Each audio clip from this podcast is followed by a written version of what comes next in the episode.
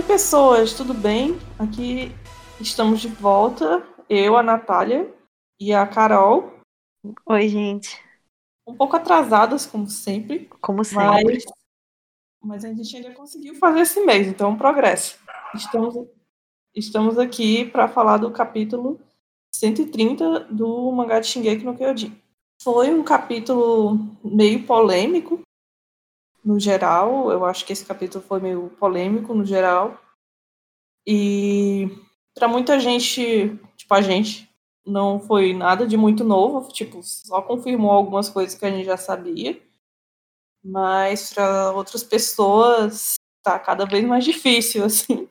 Conseguir... Foi um capítulo É, para algumas pessoas foi um capítulo revolucionário e que mudou mudou tipo um plot twist, sendo que, assim, sei lá, pra gente era algo que a gente já batia nessa tecla, de todo de como é essa relação do Eren com, com essa vingança, se é que a gente pode ainda chamar de vingança dele, e com tudo que ele tem feito, assim, na primeira vez que eu li o capítulo eu achei ele péssimo, porque para mim parecia um, um filler, assim, um mais do mesmo, tipo, ai gente, não é óbvio que já que o Eren tá, tá sendo cruel, não tá se importando com os amigos, quer matar todo mundo, quer destruir tudo, tá promovendo genocídio e tal. Tipo, isso para mim era, era muito claro. Então, sim, para mim a única coisa de interessante no capítulo tinha sido a Anne, que a gente vai falar daqui a pouco, e a história. Só isso. Mas quando, quando eu comecei a ver a discussão do fandom em torno do capítulo e tal, eu comecei a ver com outros olhos, porque eu acho que, apesar de tudo, era um capítulo muito necessário. Eu acho que todo mundo que tem suas opiniões própria, seja, seja concordando com a gente ou não, vive muito dentro de uma bolha. A gente tende a conversar só com quem tem ideias parecidas com, a no, parecidas com, no, com as nossas. Então, dentro da minha bolha de amigos, isso era muito óbvio. E aí, quando eu saí dessa bolha e fui ver a opinião das outras pessoas, fui vendo que esse foi um capítulo muito necessário e gostei dele no fim das contas. Eu acho que ele é um capítulo, acima de tudo, muito bonito. As páginas finais dele são fantásticas. Sim. Eu gosto, eu gostei muito, assim. Eu gosto que fica bem cinematógrafo, assim, as coisas de Sayama. Eu, eu vejo, consigo imaginar muito bem elas sendo adaptadas, assim, para o anime e tal.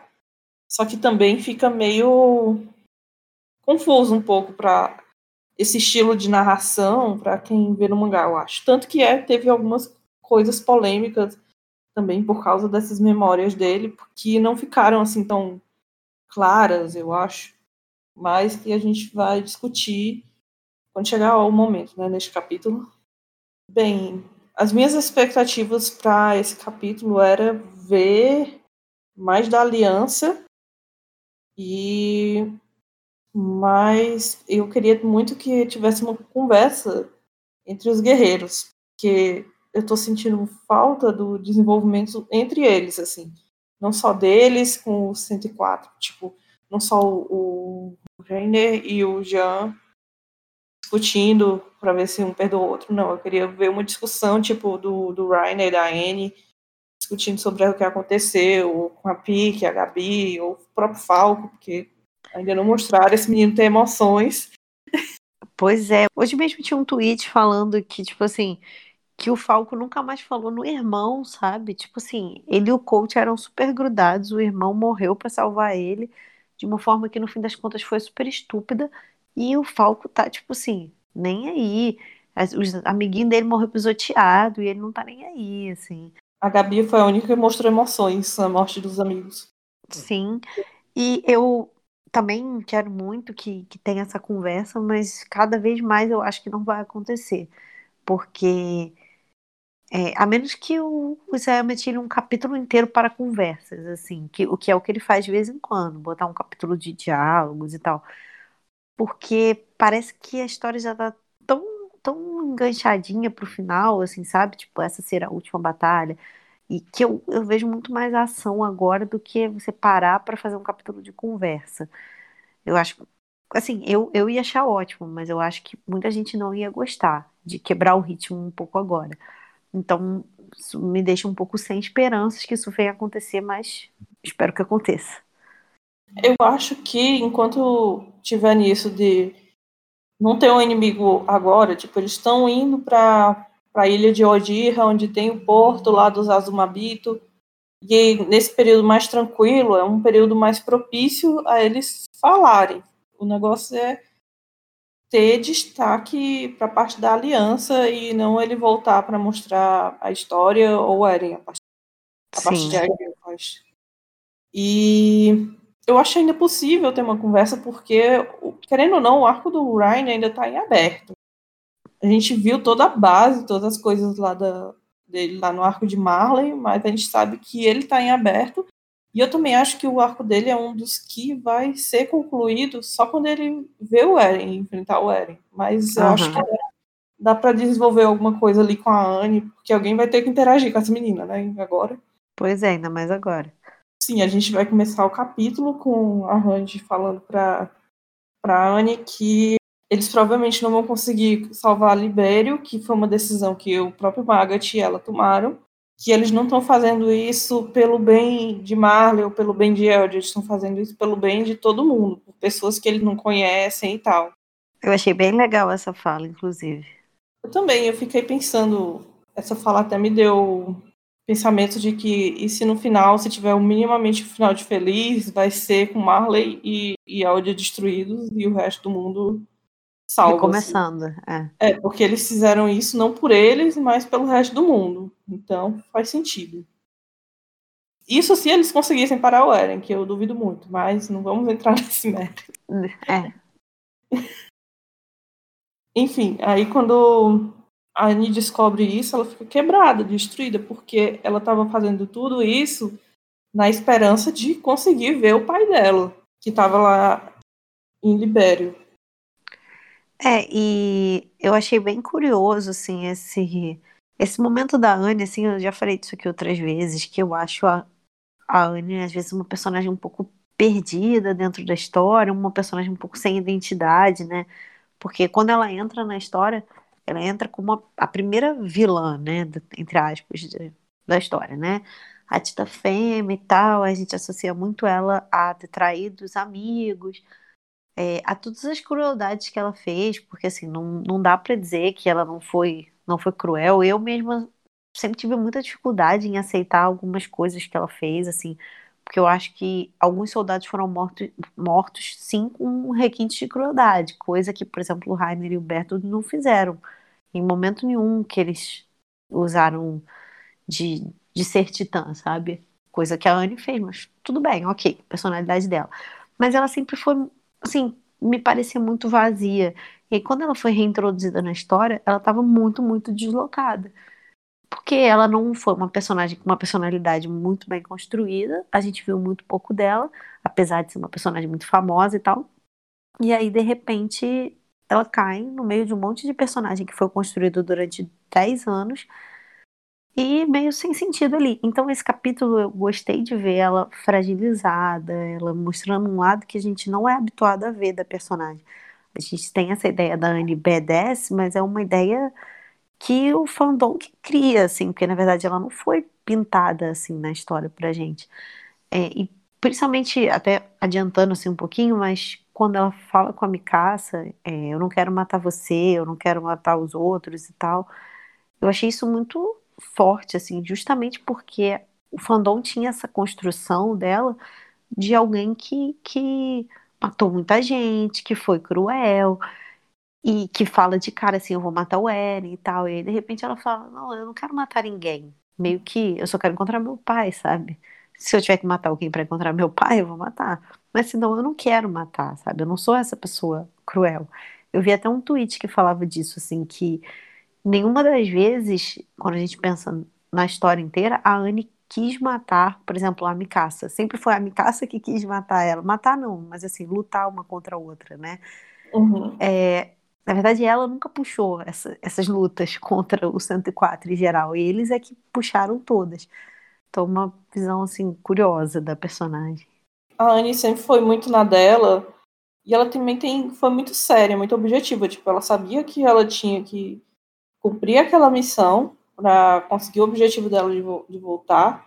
E depois ela foi entender que a, que, que a motivação do pai e tal, porque a gente viu que ela tem esse problema de querer também ser amada e valorizada um pouco, reconhecida pelo pai, né, que é a única pessoa que ela realmente se importava.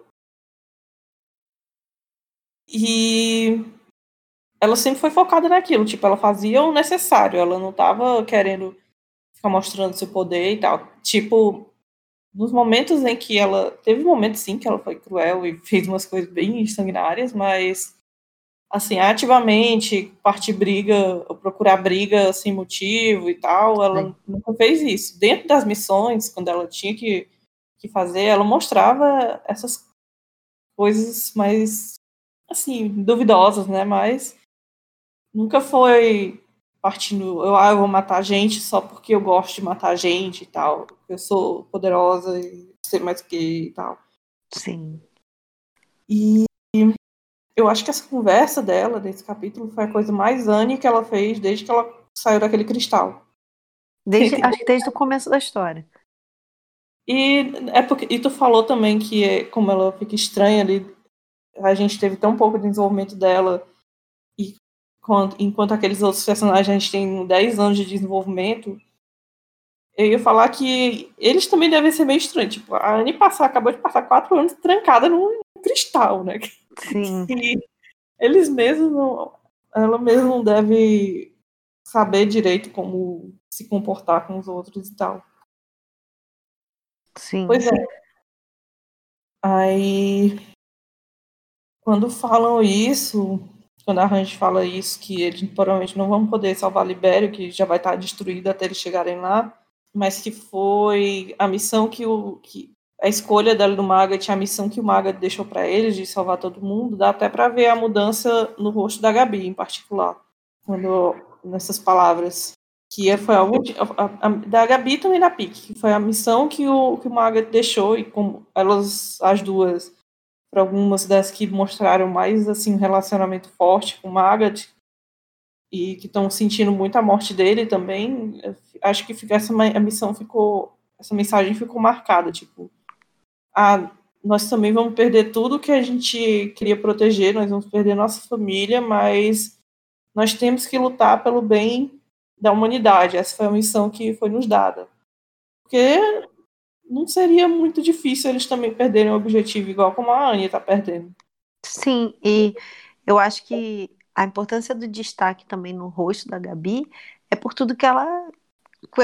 pela forma que ela foi construída, né? Como alguém que via o seu povo acima dos outros e tal, e aí de repente ela se vê não lutando mais pelo seu povo, mas lutando por estranhos, assim, acho que isso vai contra quem a Gabi era, né? Mostra toda a evolução de personagem que ela tem, como hoje ela entende qual é a função dela dentro daquele espaço, o, o, o que foi confiado a ela, porque eu acho que ela tem noção de que o Maga confiava nela e gostava dela, assim, tinha essa, aquela coisa meio paterna com ela, e, e tudo que ela vai ter que carregar agora, tudo que ela vai ter que deixar para trás de ser essa menina que achava que a nação dela era maior do que a dos outros e tal, para entender que ela tá lutando pelo mundo. E a gente vê que é justamente o inverso de tudo que o Eren representa na história, que muita gente fala assim: "Ah, quem gosta, é impossível gostar da Gabi e não gostar do Eren, porque os dois são a mesma coisa". Não, eles eram a mesma coisa, mas a partir de um momento eles viram os completos opostos, né? Enquanto a Gabi consegue entender isso, o Eren não consegue.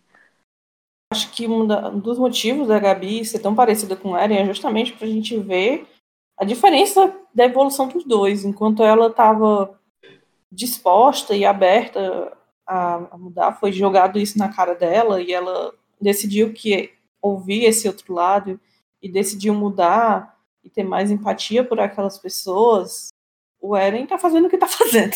Eu Sim. acho que é justamente para mostrar essas diferenças. E não para dizer que o Eren não tenha um pingo de empatia pelas pessoas que estão lá, mas não é a prioridade deles, como a gente vai falar mais tarde. É, e a gente vê, a gente vê o Rainer também muito, ele não fala nada nesse capítulo, mas claramente muito sofrido, né, com tudo que está acontecendo, mas sempre sempre colocando a preocupação dele com a Gabi à frente, né? A gente vê que ele sofre, mas ele sofre olhando para ela, preocupado com ela e tal, e preocupado com a Anne também. Sim. É, eu acho que o Ryan, nesse capítulo, mostrou um pouco ser mais ativo. Ele tava, não estava só num canto depressivo, sabe? Ele estava realmente ali ativo, é, meio que vendo o que estava acontecendo. Dava para ver que ele queria fazer alguma coisa. Não sei bem explicar. O fandom japonês falou muito dos feitos dele. Eu acho que também o destaque no, nos feitos dele também foi ótimo. Parece que ele estava conseguindo sair um pouco da inércia, né? Vencer algumas coisas. Pois é. Ele não ia ficar só no canto, ele estava tipo. Porque, querendo ou não, lá estava acontecendo a discussão principal, aí o Falco ele não tá nem ali, porque. para mostrar que não tem importância mesmo. As outras meninas, elas estão vendo a cena, mas estão afastadas, assim, elas não participam daquilo, e o Ryan, ele tá naquele meio termo. Enfim, ele tá participando daquele núcleo. Aí, nisso, depois que a Randy fala dessa missão e tal, então a, a Annie pergunta, mas se for assim, eu vou voltar à minha pergunta do início. Se você tiver que matar o Eren, você vai ser capaz de fazer isso? Ela pergunta para Mikasa. Porque vai. E só desde ter falado dessa, disso duas vezes, eu tenho certeza que vai ter uma situação. Que vai acontecer, que, é. que vai acontecer isso, que a Mikasa vai ter que decidir entre defender o Eren ou não. E principalmente uhum. por ele ter reforçado isso no capítulo dessa vez falando sobre o, o, a questão do Akerbond, né? Que a gente vai chegar lá depois, mas que ele reforça isso, que segundo o Zé, não existe Akerbond e o, a Mikasa defende o Eren porque ela gosta dele. Então agora não vai ter mais a justificação. Se ela, se ela, se acontecer uma cena dessa, por exemplo, da Anne tentar matar o Eren e ela intervir, não vai ser mais a Bond, vai ser por escolha dela. Então também acho que pô, ele não falaria nisso tantas vezes se ele não fosse se valer disso de alguma forma. Pois é. E é quando ela pergunta, aí ela pergunta, né, como se a Mikasa vai ser capaz de de pedir o Eren, ou então se ela vai atacar a Anne, se a Anne tentar fazer isso, e a Mikasa de novo não consegue responder, e fica tipo climão, que todo mundo fica sem saber o que falar, todo mundo Sim. olhando para os outros lá, e a Anne quebra mesmo, ela diz que ela não quer aquilo, ela não quer matar ninguém, ela não quer ter que matar a Mikasa, ela não quer ter que matar o Eren, e ela também quer esperar resolver essa situação da melhor forma possível. Enfim, aí a Anne decide que ela não quer mais também participar da, da aliança. aliança. Pode, eu acho que pode ser que ela continue na aliança, mas que ela vai precisar de uma conversa, de um estímulo para ela continuar na aliança. Daí que pode vir uma conversa com, com o Ryan ou então com a própria Mikasa, alguma coisa assim, sabe? Alguém que faça ela acordar, que converse com ela, que fale sobre isso. Mas eu também entendo o ponto dela, tipo, eu só tinha um objetivo na vida que, Sim. que eu, eu, eu, acabei de perder esse objetivo. Eu vou me sacrificar, fazer vários outros sacrifícios.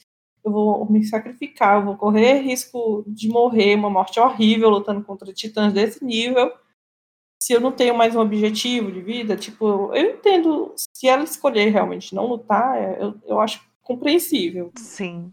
E ela disse que quer ir embora, né? Mas eu não sei como é que ela vai embora se eles estão no meio do mar. É. Nadando igual os titãs colossais. pois é, por isso que eu acho que vai ter pelo menos mais alguma conversa com ela, porque ela não tem pra onde ir, né, por enquanto. A não ser que ela volte para Parades, mas eu não sei também como ela vai voltar para Parades. Como? Nadando? É. Ah, sei lá, se transforma em Titã Fêmea e vai nadando também. Enfim. Não pode ser. Acho que, não sei se duraria tanto tempo assim que ela possa ficar no formato de Titã por tanto tempo. É, Aí depois tem umas cenas bem bonitas que vai distanciando assim o barco e aparece um pássaro, uma gaivota. Aí nesse pássaro, eu gosto muito que ele tá usando bastante pássaros, do mesmo jeito que ele usava flores antes flores. também. Sim, ele porque os pássaros desde o começo também são associados à tropa, que a, o símbolo da tropa são asas e eles são as asas da liberdade, né? Tem muito esse simbolismo da liberdade, poder voar e tal. ele usou o, cap, o um pássaro, um falcão, para. Ou era uma águia. Na abertura é, do. Aí você já tá pedindo demais para eu, pra eu saber diferenciar quais são os bichos. Enfim, ele usou um pássaro na abertura do arco de Marley e agora ele tá usando outro. Que eles são uma boa forma, assim, porque é muita distância do navio até a Marley, onde estava acontecendo as coisas tal, é, é uma boa forma de fazer esse intermediário. Aí começa o que todo mundo queria ver há tanto tempo, um monólogo do Eren. Point of view do Eren, depois de 200 anos. Assim. Para dizer o que todo mundo já sabia que ele ia dizer. Pois é. Por mais que é, essas memórias sejam quebradas e sejam pedaços, e elas são quebradas são pedaços, tem coisas faltando, não dá para dizer que o Simon vai fazer um plot twist que não é nada disso. Porque isso é um monólogo do Eren. É, mesmo que as memórias em si estejam meio quebradas, o texto principal que está ligando elas ainda é conectado, assim, sabe? ainda dá para entender a base do que é que ele está agindo. Por mais que seja bom ter os detalhes para a gente entender melhor. Aliás, né? não só entender melhor, é, porque já dá para entender, né? Mas, tipo, para não restar dúvidas do pessoal que tem esperança de que vai ter um plot twist que não vai ser nada disso. Eu ia falar que eu vi algumas pessoas falando que o Eren é, disse e contradisse muitas coisas na história. Por exemplo, ele parecia que era amigo do Falco, depois ele foi lá e, e sacaneou o menino. Ele, sei lá, era legal com o Armin e com a depois ele foi lá e xingou eles. Ele falou pro Zeke que ia seguir o plano deles, depois ele foi lá e não seguiu. É, então, assim, por mais que a gente tenha visto o Eren fazer isso muitas vezes, como você disse, a gente vê sempre o Eren fazendo isso para com outras pessoas. Nunca dentro da própria mente dele. Não tem como ele estar tá mentindo para ele mesmo, sabe? É um monólogo, é, um, é, uma série de recordações dele. Ele não, ele não pode estar tá mentindo. Concordo que ele pode estar tá mentindo, assim, não acho que está, mas concordo que possa existir uma teoria onde ele está mentindo, por exemplo, para a história, ou ele está mentindo para o Flock. Tudo bem, aí sim. Agora, as coisas que ele fala, aqueles textos que aparecem sem balões, né, quando ele fala é, que se ele pudesse ele faria tudo da mesma forma e tal, cara, isso aí é a mente dele. Não tem como ele estar tá mentindo. Ele não tá quebrando a quarta parede conversando com o leitor e mentindo pro leitor, sabe? Isso é ele falando com ele mesmo. Não, não tem como uhum. ser mentira. É uma explicação, realmente, porque é uma preparação para o próximo volume, que provavelmente, porque, aliás, esse capítulo é o último capítulo do volume 32, e o 33 eu acho que deve abordar bastante dessas coisas, e isso é uma preparação para o volume 33 também. E eu ia dizer que eu nem acredito mãe, nessas mentiras dele estar tá mentindo. Não, eu também não, só tô falando assim, que é passível de se pensar, pelo menos. É passível de se pensar quando você não entende a motivação dele, eu acho. Enfim. Sim. Mas eu entendo que existem essas teorias, mas quando você vê a, a motivação dele linear não faz sentido. Enfim.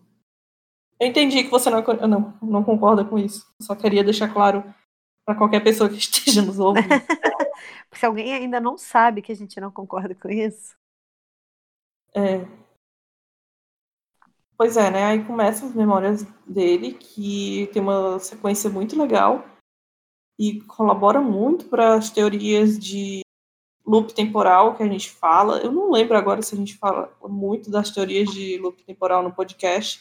Eu acho, eu que acho não. Que, eu acho que vale a pena a gente comentar, nem que seja num episódio separado depois, mas quem sabe quando que a gente vai ter conseguir fazer um episódio separado. É.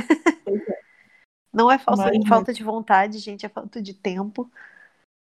Pois é.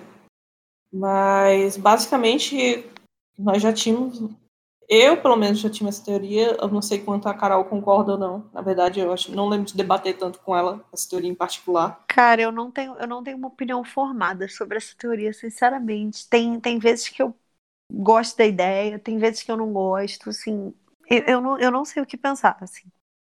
Não é, não é também uma teoria que eu realmente que a gente tem o costume de debater muito, ou que eu li muito sobre o que, que outras pessoas acham.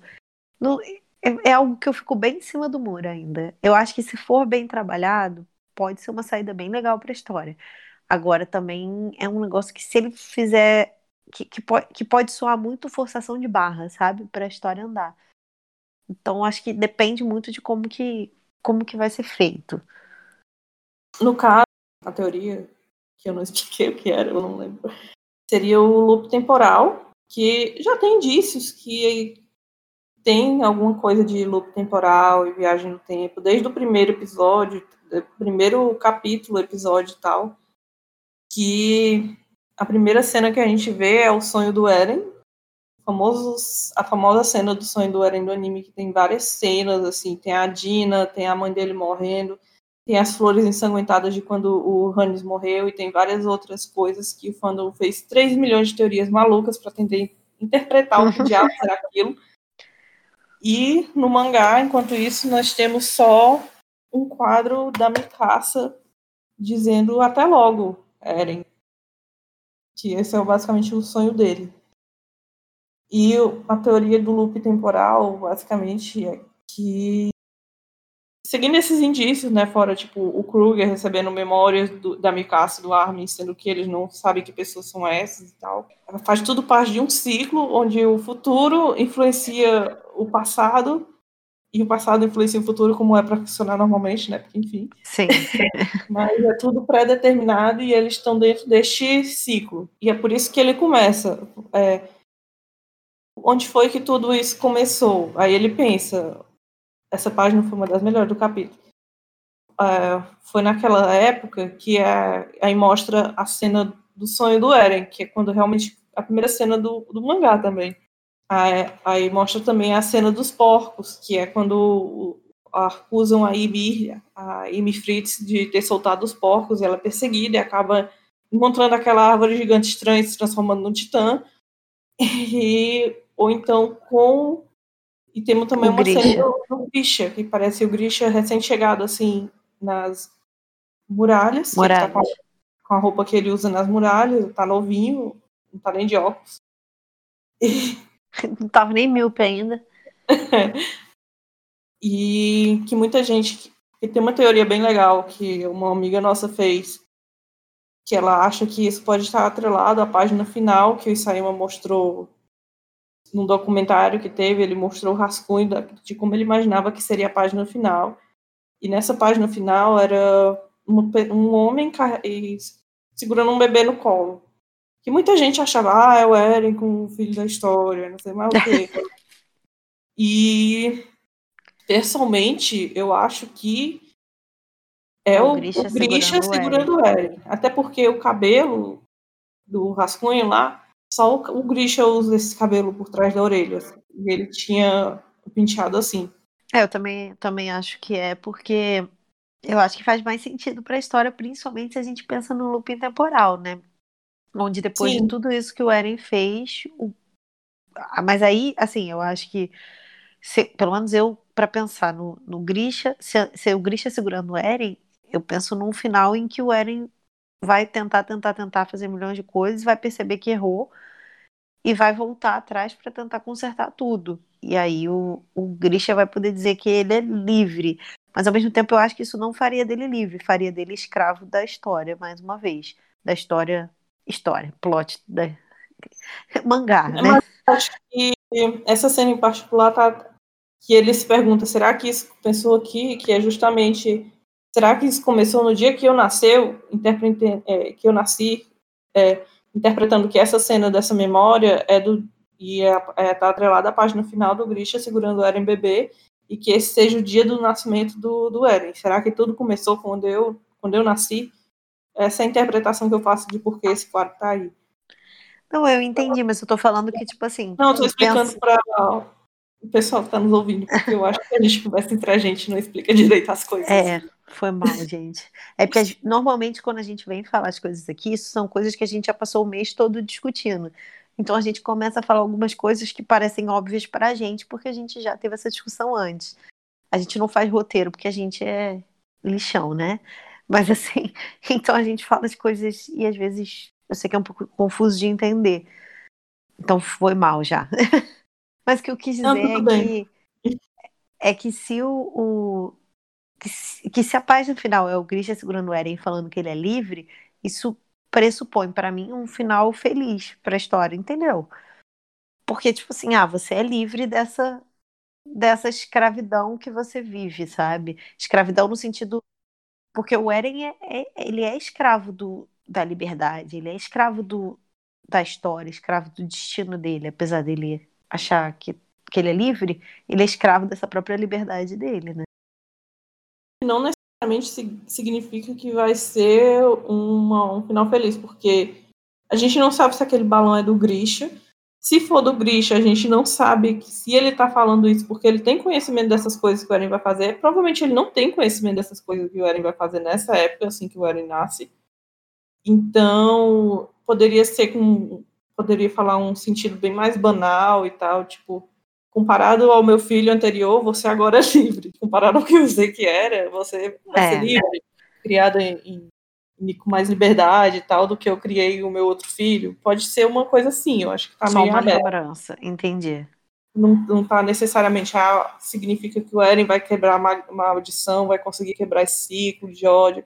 Eu não acho que significa nada disso, pode ser só uma coisa mundana mesmo. Do, Entendi. do, Grisha falando pro filho dele que acabou de nascer, que ele tá muito feliz que o filho acabou de nascer, antes de saber que o filho vai crescer, virar um E virar um demônio.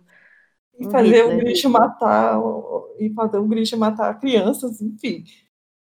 Aí, o último quadro dessa página de, onde, de que ele pergunta onde tudo isso começou foi o quadro dele beijando a mão da história, que é quando ele tem todas essas revelações e memórias. Porque foi nesse momento em que ele viu a cena da Caverna dos Réis de novo e ele viu ele do futuro influenciando o pai dele. E aí ele entendeu o papel que ele tinha e o poder que ele ia ter. E nesse momento foi um momento de virada, assim, para o Eren, principalmente. Que já estava sendo, depois de todas as memórias que ele conseguiu do Grish e tal, mas nesse momento que ele beija a mão da história, é o momento crucial em que. Que ele é, destrava todas essas, essas lembranças, né? Que ele, é, que ele destrava todas. Que ele entende que ele é o protagonista e que ele faz tudo do jeito que ele, que ele tem poder para influenciar, para decidir as coisas, que ele não é só um, um refém de tudo que aconteceu, eu acho. Na minha interpretação. Enfim. Sim. E aí e começa para a próxima. Tu queria comentar? Não, eu ia falar da próxima cena mesmo. Okay. Que são aquelas. aqueles flashes, assim, de que, que teve uma cena parecida, né, no, um, alguns capítulos atrás, não lembro mais em qual. É, mas nesse... assim que eles vão, assim que, que ele o Zeke vão para Zeke vão viajar pelas memórias. Quando ele, né? quando ele perde a cabeça, aí ele tem. A... e aí ele vê várias várias cenas, né? Vê o vê todos os amigos, vê o Levi, vê a Pique. É, Teve uma questão com essa cena do Falco também, né? De por que, que o Eren teria visto essa cena do Falco se ele não estava lá naquele momento. Bem, ele estava lá naquela batalha, né? Ele só não estava é, então, ângulo. Pois é, é isso que eu, era isso que eu ia falar. Que, então deduz que ele estava ali dentro daquela batalha. Ele se expôs, ele foi para um campo de batalha, ficou lá empocadinho, quietinho, para poder se misturar mesmo aos, aos Eldianos. Coisa que, sei lá, antes desse capítulo eu não pensava que o Eren estava naquela batalha. Para mim, ele teria fingido e entrado só no meio dos, dos sequelados, lá, como é que a gente chama, dos veteranos. É, fugiu o nome. É, enfim, das pessoas que voltaram da guerra prejudicadas. Eu não pensei que ele estaria na guerra, sabe? É... Eu acho que pra guerra, o canto perfeito para ele se infiltrar para mim era, foi, era na guerra, porque era uma é, Sim, eles não estavam tendo não... controle das pessoas, ele estava com caos lá no meio, ele se meter lá no meio seria mais fácil, sim, Mas é meio bizarro você se expor bizarramente e ficar no meio de uma guerra, porque sim, sabe? Sei lá, não, eu não pensaria que ele faria isso. Ele vê algumas. Bala. Você acha que, que ele bate bem na cabeça? Não. Enfim. É, ele, ele enfiou uma bala no olho e cortou a própria perna. Mas enfim, agora eu lembrei Como é daquele que ele povo. faz isso escondido? É, ainda tem isso, né, no meio de uma guerra. Eu tô lembrando do povo fazendo Onde é que ele conseguiu o negócio pra cortar a perna no meio da guerra? E, e uma. Não, a bala ele pode ter achado no chão. Não, a É. bala. Mas ele tinha um serrote, não? Cadê? Não é uma faquinha, eu acho. É uma faquinha, tá? Porra, ah, não, aí vamos lá. Como é que ele cortou a própria perna com uma faquinha? Tipo assim. Os Cara, ossos dele são feitos de isopor, só pode. é. Enfim. Não, eu ia falar que eu só lembro daqueles memes que o povo tava fazendo dele cortando e virando bolo. Na verdade, o Eren era um bolo. Por isso que cortou. Ali é, é... Muito bom os memes de bolo. Pena que já foi semana passada, Já ninguém saturou. mais fala do, do meme de bolo. Já saturou, mas é bom. É bom enquanto dura, né? É, e aí do outro lado tem um outro quadrinho polêmico, que é o do Bertold. É, porque a gente vê ele no, numa cena, na, naquela cena em que ele tá invadindo o Shinganshina e o Titã da Dina passa por ele e não e não não, não mexe com ele, não, não, não tenta fazer nada com ele, sendo que ele era um ser humano em situação de fragilidade. O certo seria a Dina ter comido ele.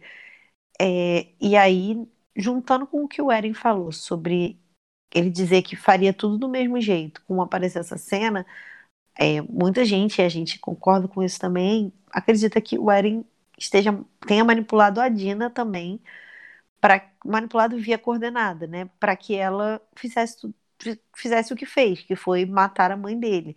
Ao mesmo tempo que eu acredito nisso, porque eu acho que ele controlaria a Dina para que a história andasse do jeito que ele precisa, eu acho muito bizarro e cruel pensar que ele mandou ela matar a própria mãe. Então, assim, eu tenho um pouco de dúvida de se as coisas aconteceram dessa forma mesmo.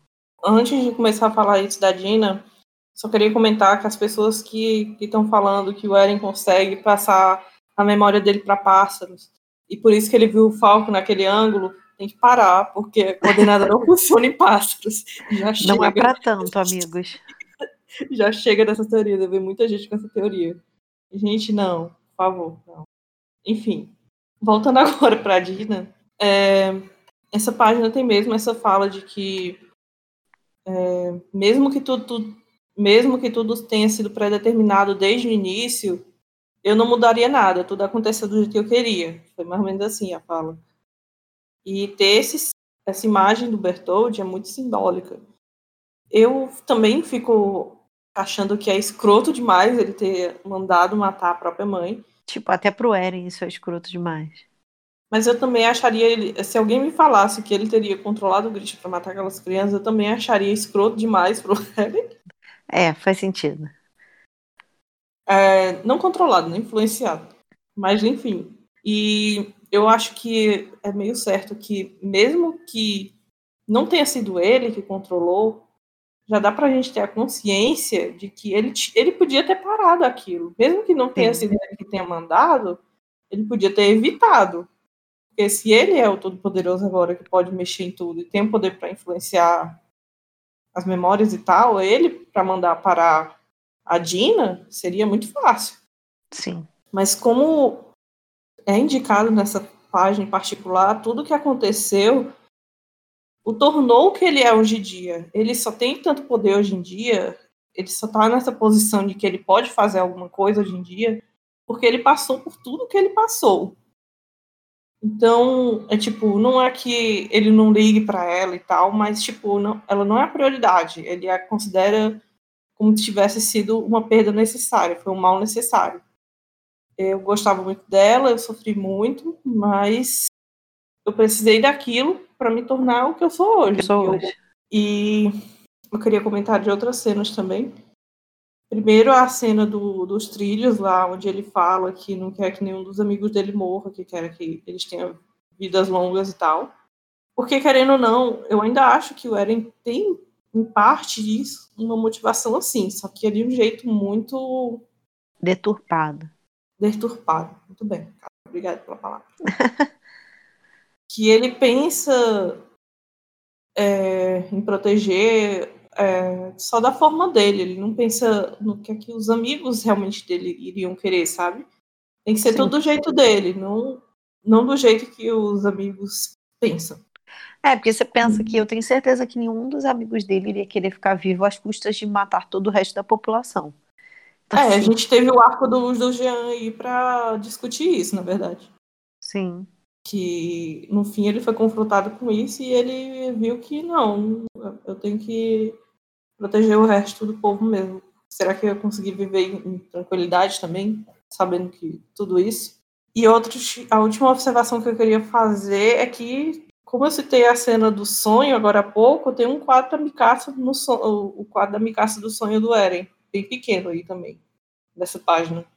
Sim. E é uma ótima página. Mais uma ótima página.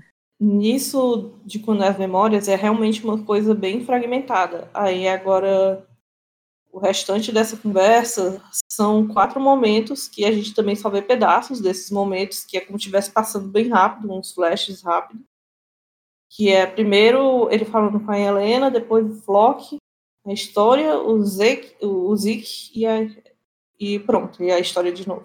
E aí, esses flashes são para sintetizar tudo o que aconteceu pro Eren chegar no momento que está agora. Claro que é bom que tenha mais detalhes depois, mas já dá para pegar todo o resumo do que aconteceu.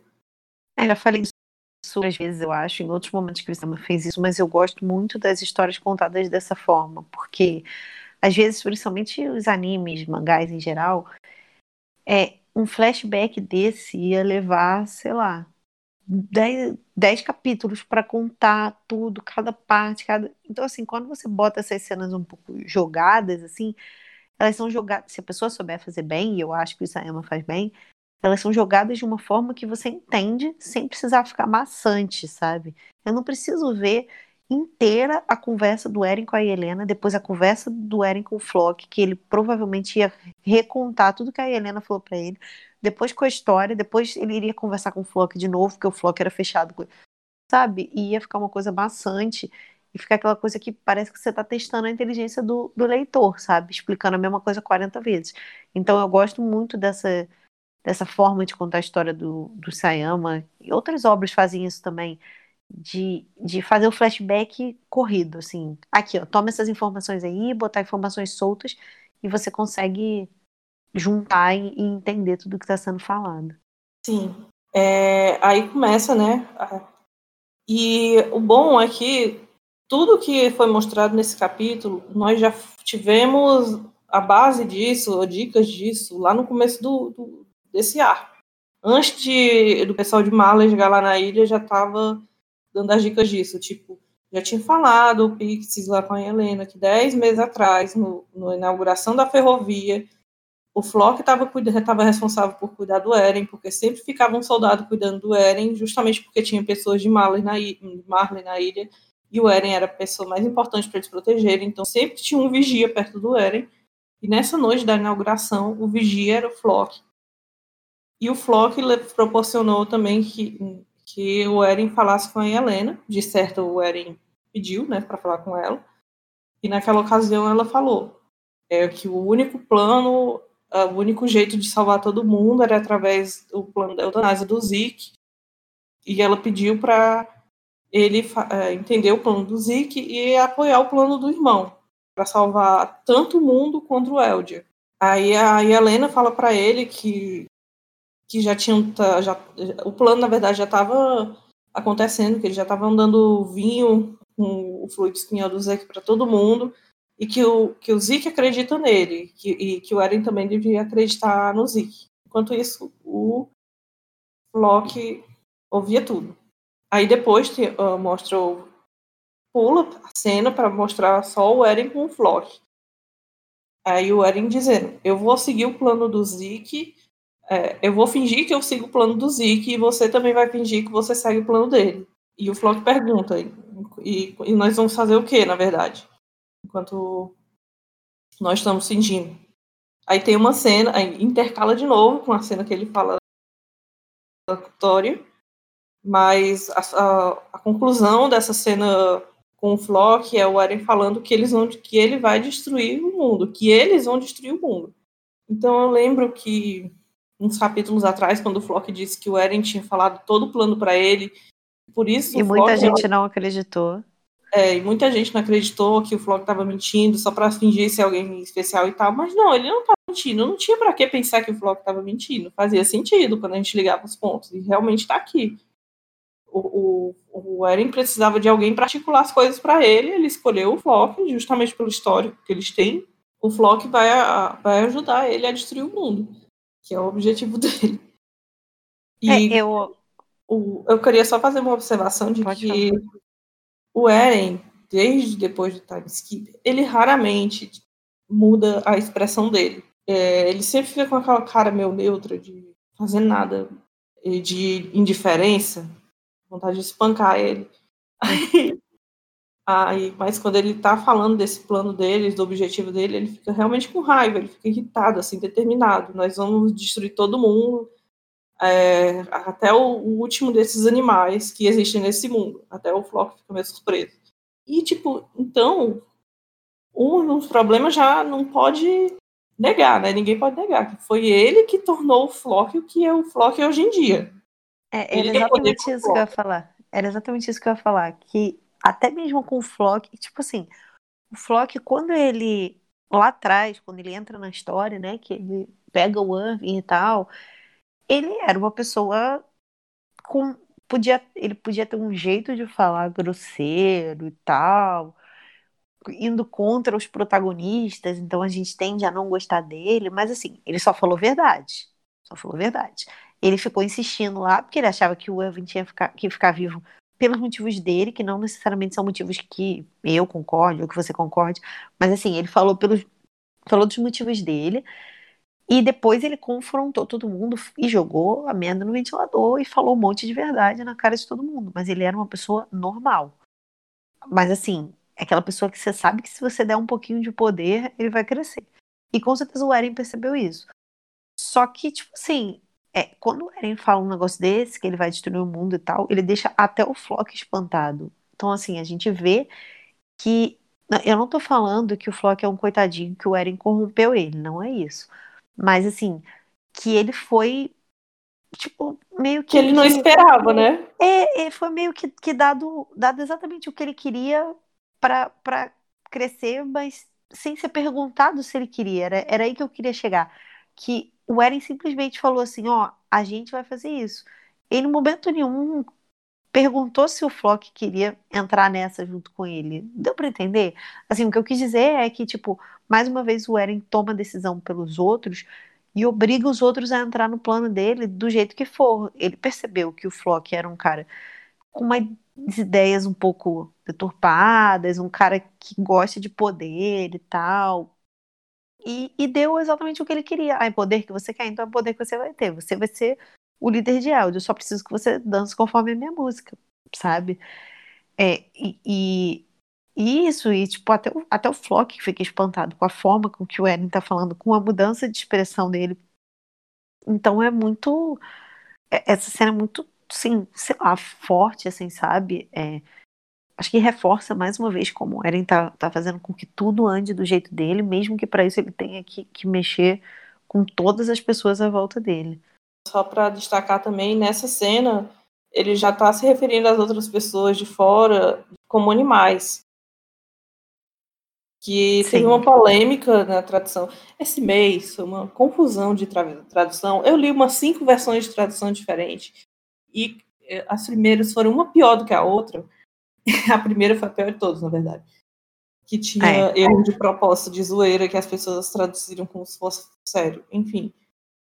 É, mas depois tem muita gente falando do Eren dizendo que é a tradução que estava errada, que ele não estava chamando as pessoas de animais. Mas acontece que a partícula que o Eren estava usando para contar, né, porque ele fala todos, aí tem uma. A, a, a, no japonês tem uma partícula para se referir à quantidade de, de cada coisa, de cada tipo de coisa. Eu posso estar falando merda porque eu não sei japonês, mas é basicamente o que eu entendi.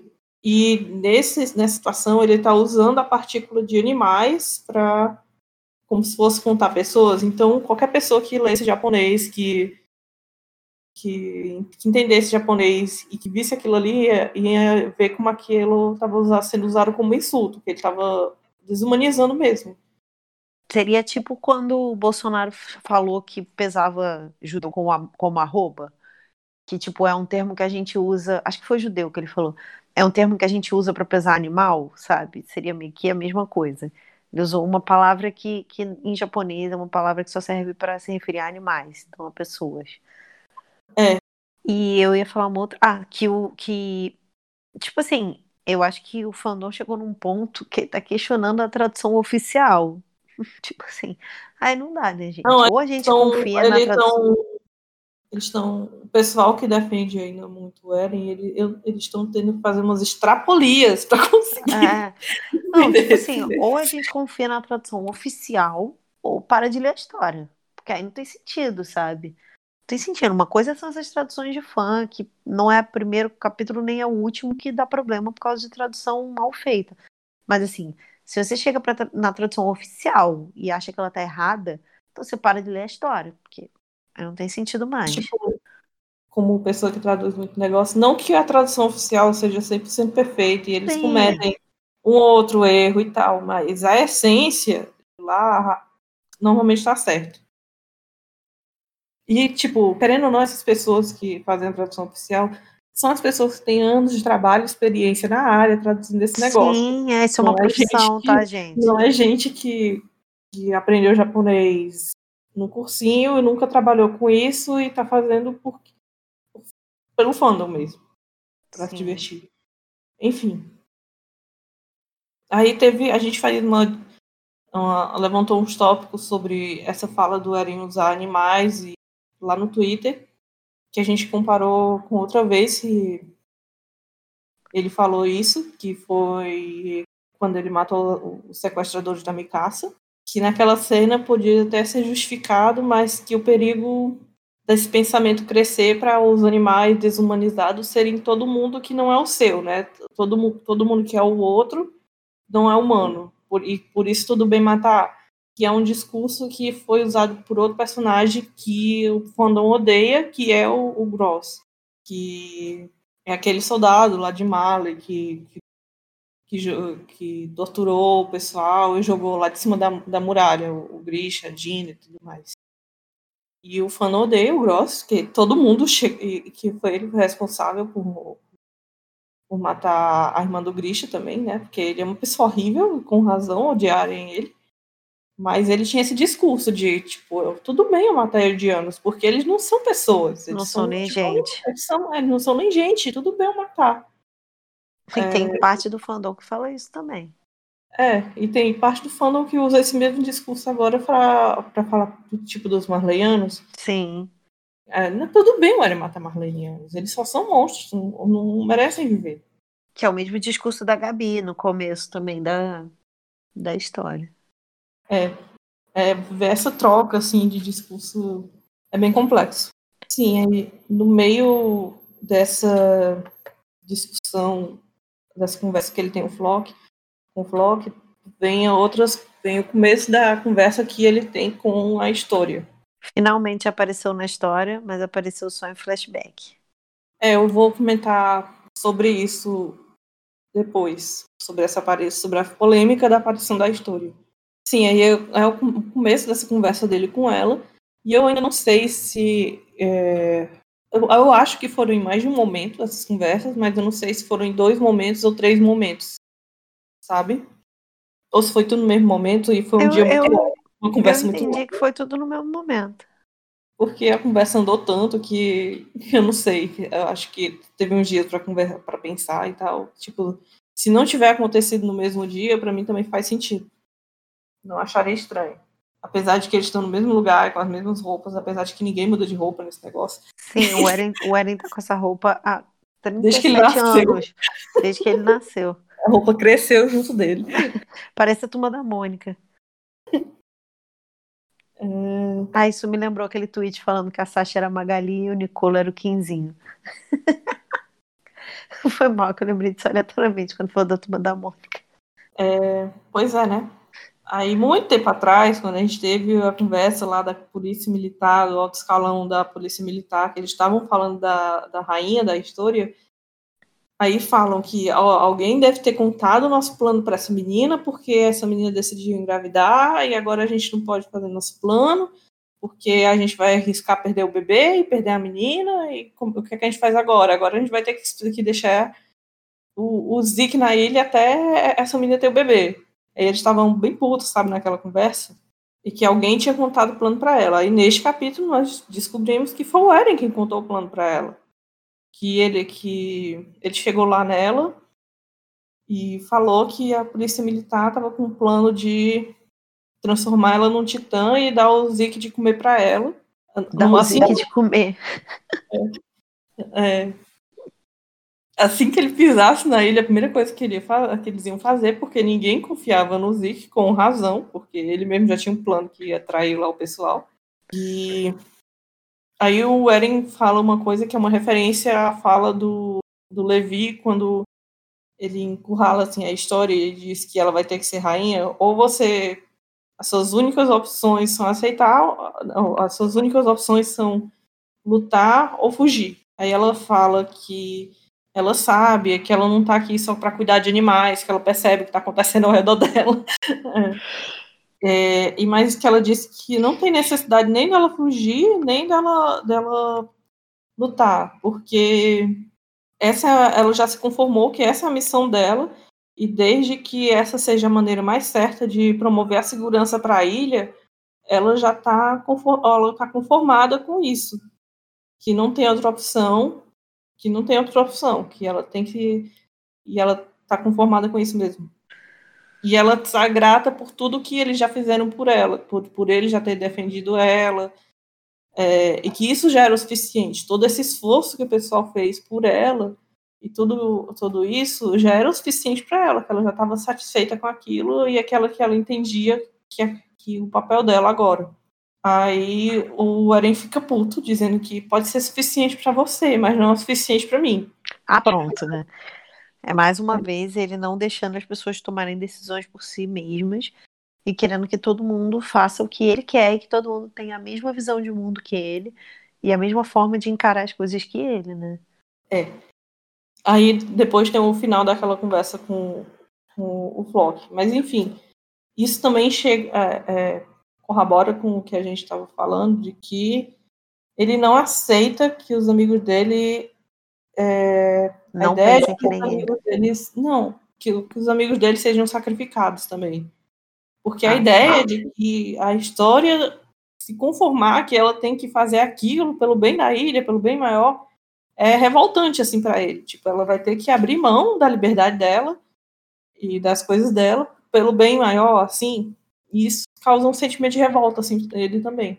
Fora que também ele também não gosta, ele odeia, desde aquela reunião a gente pode ver, ele odeia essa ideia de que a ilha vai se sustentar e passar 50 anos vivendo é, ainda com base nesse sistema de que eles precisam do sangue real, precisam de alguém se sacrificando para ser o titã com a coordenada e um titã com sangue real, e eles que esses consigam ativar titã, os titãs da muralhas e, e se defender contra o mundo, isso para ele é um absurdo, porque isso não é liberdade para ele. Eles, é, eles ainda teriam que submeter esse sistema, que, que é um sistema absurdo, mas é o sistema que eles tinham, né? Era que podia, sim.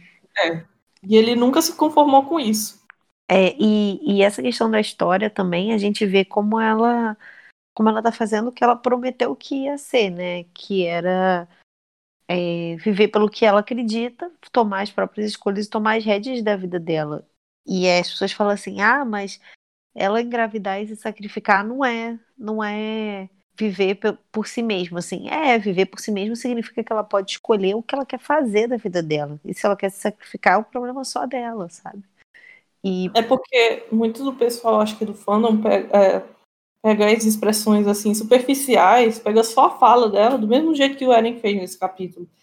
Porque ela disse na muralha que ela ia ser uma menina má, egoísta, que ia viver só por si mesma e se for da humanidade. Que ela ia realmente pensar, pensava naquele jeito e que ela ia agir daquele jeito. Tipo, o desenvolvimento dela, da história, não era assim. Ela sempre foi uma pessoa com muita empatia pelos outros, principalmente com, com, as pessoas que mais sofriam, as pessoas mais vulneráveis na sociedade. Isso não é a Crista, isso é a história. Tipo, ela, ela é desse jeito. Não adianta a gente, como você falou, não adianta a gente pegar só uma frase sem contexto. É igual quando a galera fala daquela frase do Armin de ah, que para conseguir as coisas você precisa sacrificar alguma coisa, e aí as pessoas pegam essa frase e botam ela em absolutamente todos os contextos da história sem, sem perceber o que ele quis dizer de verdade. É a mesma coisa isso da história. Ela dizer que vai viver por si mesma não significa que ela vai, tipo assim, legal, foda-se pra tudo, sabe? Significa simplesmente que ela vai tomar as escolhas que ela quer e tomar as rédeas da vida dela. Que é o que ela tá fazendo, que foi o que ela fez a partir do momento que ela vira rainha, e que ela criou orfanato, que ela. E mesmo quando ela se isola, e aí fica claro pra gente isso, que ela fala que ela não tá alienada ao mundo. Não é como se ela tivesse ido morar na fazenda e ficasse lá de boas, sabe? Ela, ela tá ali, ela tá consciente do que tá acontecendo e ela quer fazer parte daquilo. E o que eu ia falar rapidinho, completando o que você falou sobre o Eren achar um absurdo ela querer se sacrificar pelos outros, a gente vê que contrapõe exatamente o que o Maga falou, né? Tipo assim, o Maga se sacrificou e falou para as pessoas que ele estava liderando, ó, é, a gente vai ter que morrer para salvar um povo, para salvar as pessoas que a gente nem conhece. E pro Eren isso é muito surreal, assim, como assim eu vou me privar da minha liberdade para salvar uma pessoa que eu não conheço? Eu me é, é, essa, essa dualidade dele, assim, né? De que ao mesmo tempo que ele é muito dedicado aos amigos, que ele se sacrifica pelos amigos, ele não aceita fazer isso por alguém que ele não conhece, né? Ele não quer que os amigos dele sofram, mas se o resto do mundo tiver que sofrer, tudo bem. Isso, isso é, um, é um conceito de, de liberdade, de. Não sei que palavra usar, mas assim. Meio que de dominação sobre os outros, assim, muito. Muito bizarro mesmo. É. Eu, vou, eu ia falar mais da fala da, da história sobre ser uma menina má, mas eu vou continuar falando e quando ela aparecer no capítulo eu comento ela sobre ela de novo. Pois é, aí nós vimos que tem uma, um pedaço tá, tá, intercalado, né? Começou o Flock, aí foi para um pedaço da conversa com a história, e voltou para a conversa com o Flock, aí voltou para a conversa da história. E nós vemos que tem um pedaço faltando, que, que é quando ele fala do plano dele para ela, que ela fica é, horrorizada, né? Tipo, isso é errado, nem todo mundo fora dessa ilha são, ah, são nossos é inimigos. Inimigo. É, a maioria dessas pessoas são pessoas como a sua mãe, que eram pessoas inocentes, que elas não vão saber, não vão entender por que, é que elas estão morrendo. E é ótimo que ela apela para isso, de tipo, a, do, do, jeito que a sua mãe morreu, e nem é capaz de colocar nenhum sentimento na cara do Eren. Ele fica lá olhando com cara de bunda pra ela. Passivo. Ele só disse, eu sei, é, mas para a gente colocar um, fim nesse ciclo de é, vingança nascido do ódio, é, nós temos que acabar com essa história do, de ódio. Então nós temos que acabar com o mundo, nós temos que matar todo mundo. Vi essa cena, é, é, eu sempre achei, eu sempre adorei os memes do, do Eren, tipo, o jeito de acabar com o ciclo de ódio é matando, o jeito de acabar com o preconceito é matando todo mundo, ou o jeito de acabar com o ódio é matando todo mundo. Eu adorava esses memes, mas eu não esperava. Eu que ele fosse falar isso. Não tanto, que fosse exatamente esse o pensamento dele. Que ele fosse essa frase. É, é, bem isso, é aquele meme dele falando assim, não vai mais haver racismo se eu matar toda a outra raça, sabe? É tipo isso. Porque assim, não é possível que ele pense dessa forma, mas ele pensa. Viu? É nessas horas que a gente volta ao que a gente falou ainda há pouco. Assim, ah, não é possível que ele ia matar, ele ia mandar alguém matar a própria mãe. Não sei. Eu já não sei mais. Aí ele tá falando, né, que olha, eles querem que você tenha uma, uma criança é, e que fique fazendo as coisas que eu já falei, né, que continue esse ciclo e tal, e que é o ciclo de, da família real, e ele diz que ele não vai permitir isso. Aí dá para ver que ela fica muito nervosa, começa a ficar muito, muito suada, tipo, muito nervosa, acho que ela tá com medo também do que vai acontecer, porque o menino aí tá fazendo, falando um monte de coisa doida, né? Psicopata. Enfim. Acho que ela deve estar tá pensando, tipo assim, o que, que aconteceu com esse moleque, esse louco? Não é possível, ele não é a pessoa que eu conheci anos é. atrás, assim. aí ela fala, Eren, se eu não fizer tudo que for possível de eu fazer para te parar, eu nunca mais vou conseguir viver com orgulho. Que isso é referência à frase da Irme para ela. A nossa Irme, não a Irme Fritz. Que é, é bom explicar. Eu às vezes eu paro para pensar assim, que Shingeki é muito complicado realmente para uma pessoa lembrar de tudo, uma pessoa mais um leitor mais casual assim deve sofrer de tanto detalhe, mas enfim. Sim. Nessa cena, eu me surpreendi muito com a resposta do Eren. Tipo assim, porque ele foi tão frio também de falar, tipo assim, ah, eu apago suas memórias, então aí você não vai sofrer. Fiquei assim, cara, não, não é possível que ele falou isso. que? Como assim? Ele pode ser tão, tão superficial como se não fosse nada. Exatamente, ó. Você mata uma galera aí, depois eu apago sua memória e você não vai lembrar que você matou, então você não vai conviver com a culpa, tá? Cara. feliz. Né? E só dele é para tu ver como a, a, a, mentalidade do Eren mudou realmente ao longo do tempo. Antes, tipo, o Eren, ele não aceitaria que alguém controlasse as memórias dos outros. Sim. Ele não aceitaria. Teve toda aquela discussão de que é toda a primeira parte do, do mangá que é sobre o rei, a polêmica do rei, que ele fez isso com o povo, tirou as memórias do seu povo, fez eles viverem naquela mentira que era dentro das muralhas, e ele vem e propõe fazer a mesma coisa agora com a história. Ah, se você se sentir mal, eu apago as suas memórias. Porque agora é ele que tá no poder. É. Agora é fácil, agora, agora quem dá as cartas é ele. Agora ele não é comandado, é ele que comanda, sabe?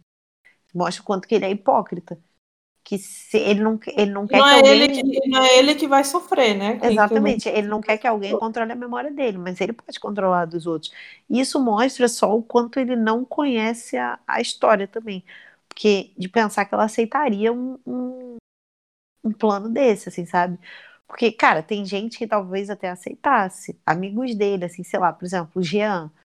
É um cara que titubeia muito com isso, assim, nossa, matar pessoas, mas eu queria viver minha vida em paz e tal. Talvez é um cara que, se ele propõe um negócio desse, eu não acho que ele aceitaria, mas ele fica, ficasse balançado, sabe? Tipo, poxa, seria a minha oportunidade de ter feito o que tem que fazer e viver em paz. Mas assim, a história, aceitar um negócio desse, nunca, sabe? Nunca aceitaria. É, é, chega a ser ofensivo ele ter proposto isso pra ela. Logo depois ela disse que é, ela nunca aceitaria isso e ele disse: Claro que você aceitaria. Foi você aquela menina que me salvou na caverna naquele dia, aquela a pior menina do mundo. Aí ela, quando ela foi confrontada com essa fala, ela já ficou até sim chocada, nervosa também, eu acho. Que tipo, no contexto lá da caverna, quando ela fala essa frase, ela tá se opondo ao pai dela e ela fala que ela não vai obedecê-lo, que ela não é uma garota boa, que obedece ele, que na verdade é uma garota má, que vai que vai desobedecer ele, vai fazer contra a vontade dele. E nisso, essa fala dela ser uma garota má tá muito mais atrelada a esse negócio de que de se ela vai obedecer ou não às outras pessoas ou se ela vai agir por ela. Não tem Sim. nada a ver de dela fazer uma coisa bondade ou maldade, tipo dela salvar pessoas ou dela matar todo mundo, que o mundo que se foda. Não tem nada a ver com isso. É sobre ela ter com ela mesma. Dela fazer o que ela achar que tá certo e não só obedecer os outros porque ela quer ter essa, passar essa imagem de que ela é uma boa garota que, e que ela só vai ser adorada se ela passar essa imagem de que ela vai ser uma boa garota. Sim. E a gente vê o tanto que o Eren tá manipulando ela aí mesmo, jogando, jogando baixo com ela, tipo, fazendo ela relembrar de, de momentos e usando contra ela mesma uma coisa que ela falou, só para ela fazer o que ele quer, né? Como é que reage? O que, é que umas pessoas esperavam ela reagir, tipo, esse menino vem, fala todas essas coisas, e meio que já deixa subentendido, ó, faz o que eu tô dizendo, você é capaz de fazer assim, e qualquer coisa, eu, eu apago as tuas memórias. E, tipo, pelo amor de Deus, gente. É, é muito. É, ela não podia simplesmente falar qualquer coisa. Ela percebe que ali é uma situação muito delicada, assim. Sim. Aí, de novo, começa a interpolar outra memória, que essa memória ele já está em Marley, dessa vez com o Zeke, que é outro trecho lá da conversa que a gente já viu ele tendo algumas outras vezes. E que ele pergunta para o Zeke sobre a Essa e o Zakema Que, Esse... ele, que ele pergunta especificamente da, da, da, das dores de cabeça. Se tinha algum relato de alguma doença relacionada ao Zackman, que ele sentiu essas dores de cabeça e, e tal. Aí, aí o Zick fala que, que não tinha nenhum registro disso, é, mas tinha registro de, dos Arkman é, é, despertando esses poderes quando eles estão passando por situações é, onde os instintos de, é, de sobrevivência deles são muito estimulados, eles despertam esses poderes. Mas é, isso, né, esse negócio de proteger um hospedeiro e tal, ele tem certeza que não é o que ele acha que não é o caso, que ele nunca viu isso nas pesquisas que o pessoal de Marley fez e tal. E mais uma parte que me intriga é por que, que o Eren tá falando disso do hospedeiro e tal. O que é que ele sabe do, Zarkman pra, pra falar isso? Enfim. E por que que ele foi questionar o, o, o Zeke em relação a isso? Foi só para saber da Mikasa? Eu acho que eu, talvez pode ser também para para saber quanto que o pessoal de lá sabia, não sei. Porque. É, eu achei, eu achei essa, essa cena, assim, toda meio. Assim, pode ser que haja uma explicação melhor pro final, mas ela meio fora de contexto, assim. Porque ele pergunta isso. Aí foi até uma coisa que a gente conversou algumas vezes, né, sobre isso ao decorrer desse mês, porque eu lembrava, sim, que o termo Ackerbond é um termo que não, não existe dentro da história, né? Foi algo que os fãs falaram mas eu não lembrava de que essa coisa dizendo que os Ackermans seguem a um líder e tal, com esse. Que, que eles têm uma pessoa como, como referência e tal. Na verdade, isso não é muito falado dentro da obra, isso é quase tudo coisas de entrevistas do Isayama. Então, na foi verdade. Da obra. Ele foi ah. só falando numa entrevista. No, é, então. No então assim, que, que saiu junto do capítulo 84, que é, se chama Answers. Então, assim, na verdade, isso não é, é. Não é que isso não seja canon, mas isso não é da forma que a gente se acostumou a pensar. Isso foi um erro meu, assim, também. Tipo, quando eu vi isso, eu falei assim, ué, então o Isayama tá desdizendo o que ele mesmo disse, mas na verdade não, porque na verdade isso não está dentro da obra. Na obra a gente sabe que os Ackerman despertam um poder quando são confrontados e tal, mas a gente não, não é falado dentro da obra sobre eles seguirem um líder, sobre essa questão das dores de cabeça, sobre Akerbond. Nada disso existe dentro da obra, isso tudo é. Aliás, isso sobre a são... dor de cabeça específica, só a Mikasa apresenta, né? Porque sim, nenhum dos sim. outros apresentou.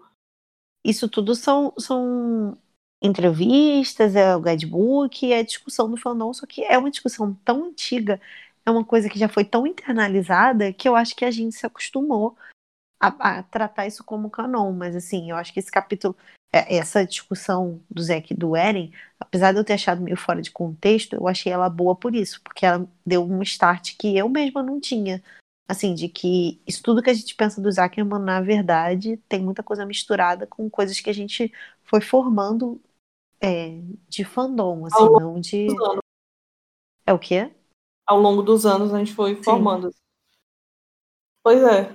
Aí ele fala que não tem nenhum motivo superior, assim, pra Mikasa tá, tá protegendo ele, que é só porque ela gosta dele. Não, tem, não é porque ah, ela é condicionada a fazer isso, porque tem essa força é, sobrenatural que faz ela obedecer ao mestre, não sei mais o que. Não, é porque ela gosta de você. Ela... E eu acho que isso tá aí justamente para fazer um link também com aquela conversa dele do, com os amigos, que é meio que a gente já suspeitava, né? Que ele estava falando parte daquelas coisas. Parte é. Algumas coisas são verdade, mas outras é porque ele realmente não queria os amigos assim por, por perto. Perto ele dele. sozinho. Apesar de que, depois que o, que o Armin chama ele de escravo e que ele sai no soco, aquilo é bem verdade. Aquilo é, é verdade. É, é uma das poucas vezes que a gente vê o Eren mudando de expressão, e toda vida que ele muda de expressão, é mais chance de ser verdade porque ele fica tão é, emocionado, transtornado que ele perde essa compostura que ele está tendo desde o do oceano, de ficar com essa cara de bunda. O povo fala que é maturidade. Maturidade. Enfim. Eu, eu recentemente é, alguém falou. Não, só te falar uma curiosidade sobre o Akerbond.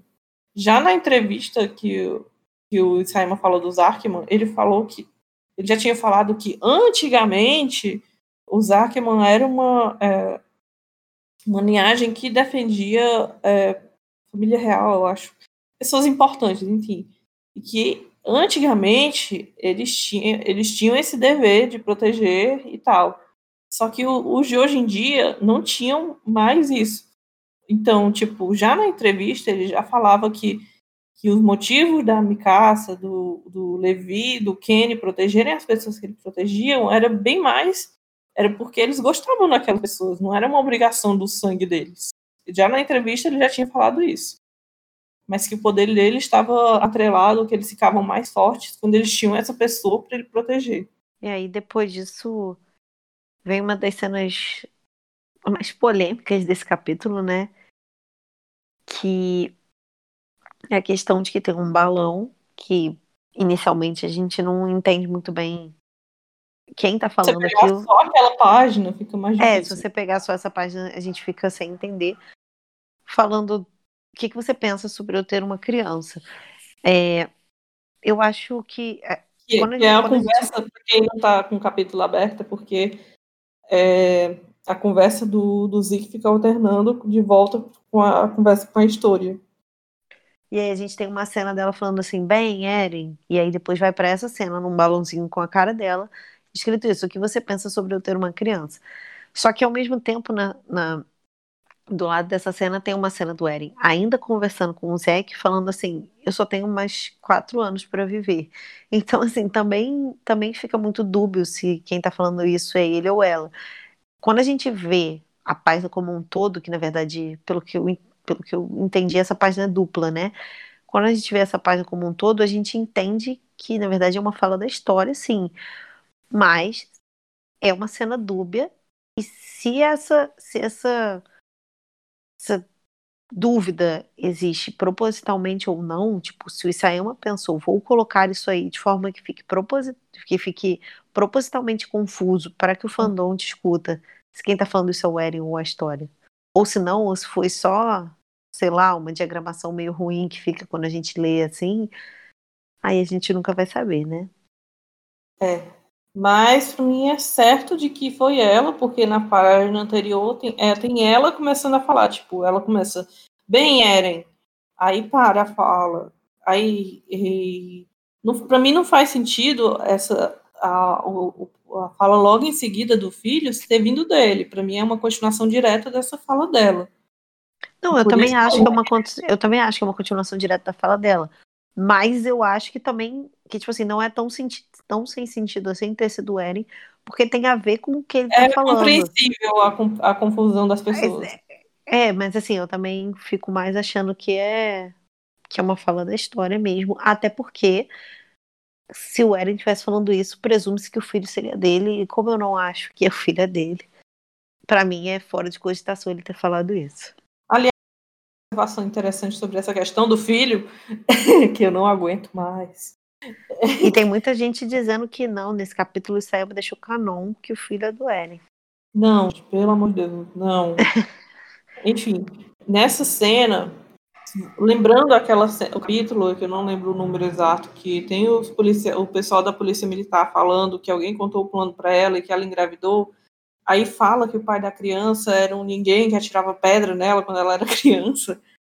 É, aí tem uma cena que é, é a, a história indo falar com esse cara, que é o fazendeiro, como todo mundo chama ele, e, e tem uma figura encapuzada a, a, olhando a cena. Então, dá para a gente presumir, ligando os pontos, que, é, a, que logo depois dessa conversa aqui, a história foi para o celeiro falar com aquele fazendeiro e falar com ele, e o Eren estava olhando, porque ele é, é o mesmo capuz, ele é a figura encapuzada que estava olhando. Sim. Então, assim, eu não sei por que tem tanta teoria que o filho é dele, porque as pessoas não se conformam que que, que ele não seja o pai. É aleatório. Que as ah. pessoas ah. acham que, é, que não teria sentido, que não seria simbólico o, essa criança ser filho de qualquer um. Mas é, gente, essa criança, não, ela não é querida. Ela, ela não significa nada, exatamente. Não significa nada, ela é parte de uma coisa maior, ela está sendo usada. E assim, não querendo.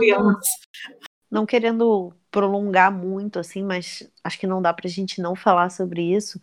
Do como, mais uma vez, o fandom foi absurdamente machista ao falar sobre sobre isso, assim, quando, quando o Zack propõe essa história lá atrás, que ele fala assim, ah, é, a história vai ter que ter um filho, blá, blá, blá, não lembro se ele fala a história, mas ele fala que, acho que ele fala, né, que ela teria que ter um filho porque ela tem sangue real, é por isso, ela é a última da linhagem real e tal.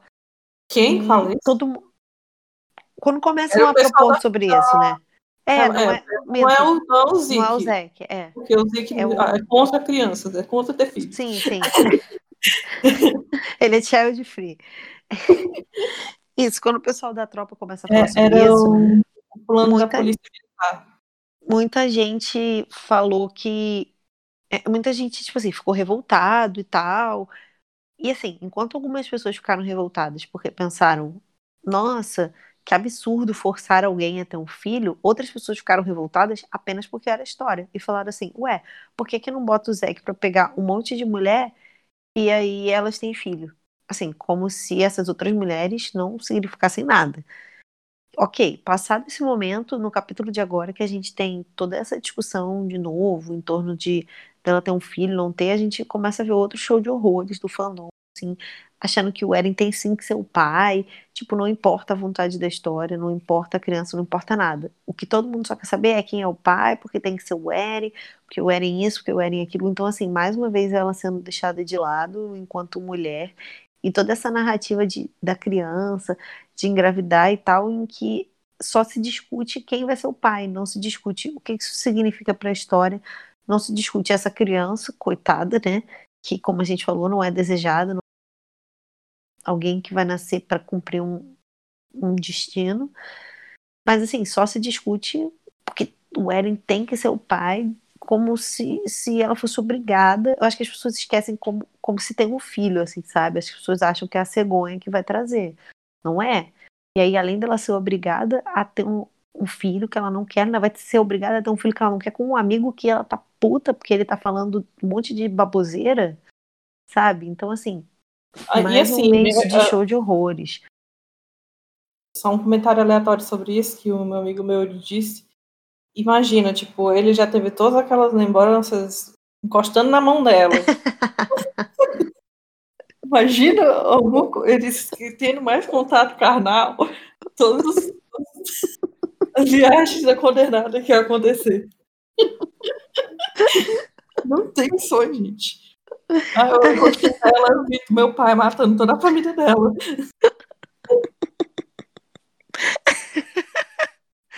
Pesado. Enfim.